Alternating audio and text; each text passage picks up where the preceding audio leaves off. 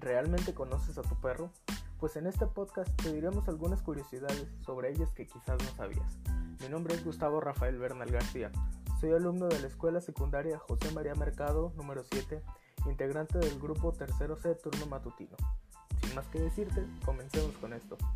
El perro es el mejor amigo del hombre, eso lo sabemos. Pero ¿desde cuándo se remonta esta fama?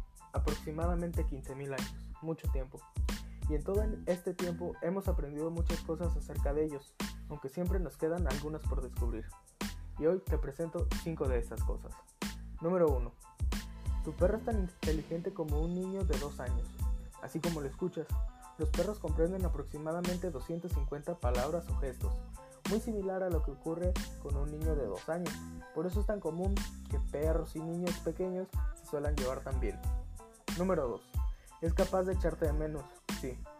Y aprende nuestras rutinas y hábitos, por lo que pueden calcular cuándo es la hora del paseo diario de cenar.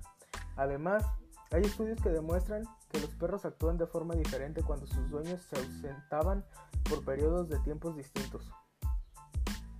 Número 3. Detecta tus sentimientos.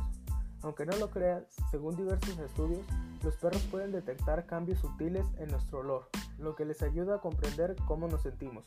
Por ejemplo, si sudas, puede interpretar que estás nervioso o inquieto.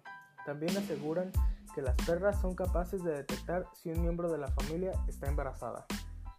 Número 4.